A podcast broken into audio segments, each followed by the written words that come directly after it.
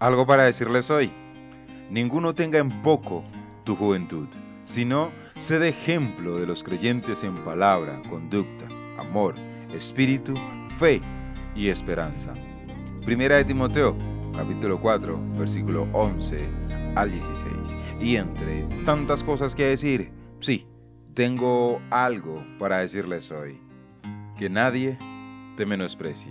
Mis amados oyentes, mis amados jóvenes, Dios me les bendiga grandemente y bienvenidos a un nuevo capítulo de algo para decirles hoy, de nuestro penúltimo capítulo, de nuestro tema del mes, la juventud.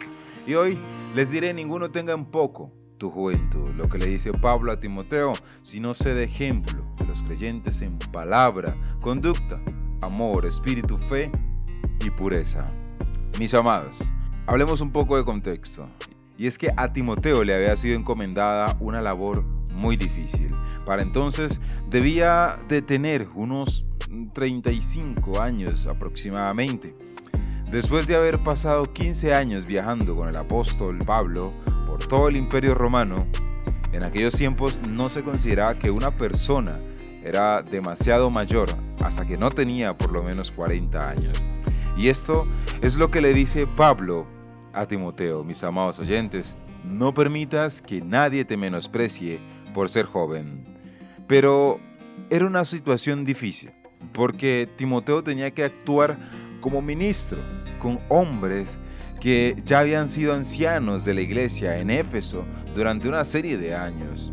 El apóstol Pablo mismo había enseñado a estos hombres, a pesar de lo cual se esperaba que Timoteo corrigiese algunas de las cosas que estaban sucediendo en la iglesia.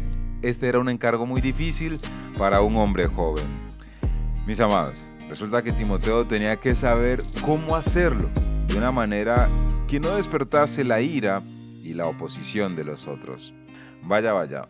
Resulta, amados oyentes, amados jóvenes, que hay dos cosas que le dice Pablo a Timoteo que debe hacer. Primero, ninguno tenga en poco tu juventud, sino sé ejemplo de los creyentes. Cuando Pablo dice, no permitas que nadie te menosprecie por ser joven, claro que no quiere decir que Timoteo debe discutir con todo aquel al que Timoteo no le caiga bien. Lo que quiere decir Pablo más bien es, es que Timoteo debe interesarse y ser consciente de la impresión que causa a otros. Debe ser sensible a como otros lo ven. ¿Cómo pues debe un joven hacer las cosas? El apóstol Pablo dice que dando un buen ejemplo en dos sentidos, su manera de hablar y su comportamiento, mis amados jóvenes, poniéndose de manifiesto tres cualidades, el amor, la fidelidad y la pureza. Esas deben ser las cosas que caracterizan a cada joven. Ser amoroso, fiel, con una manera pura de hablar y tener un comportamiento amoroso, fiel y por supuesto puro. Para empezar, amados oyentes, un joven debe ser amoroso, como ya lo mencioné.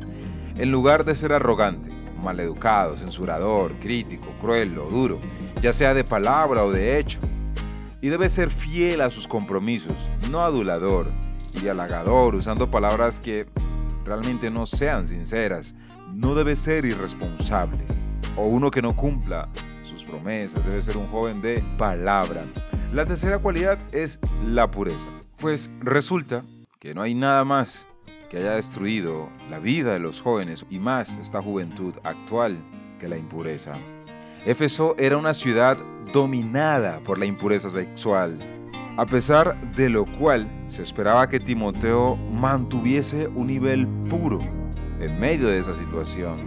No podía usar palabras vulgares, obscenas o profanas al hablar. No podía contar historias sucias o de doble significado o doble sentido.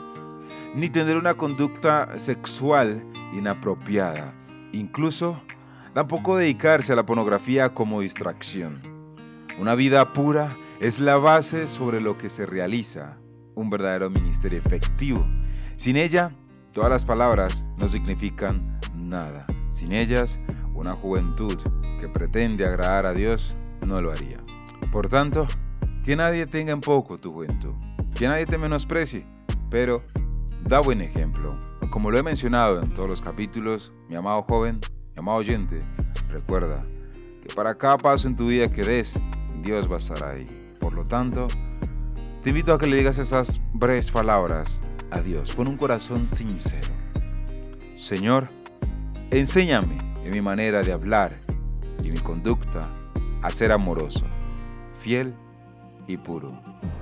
Te lo pido en el nombre de Jesús.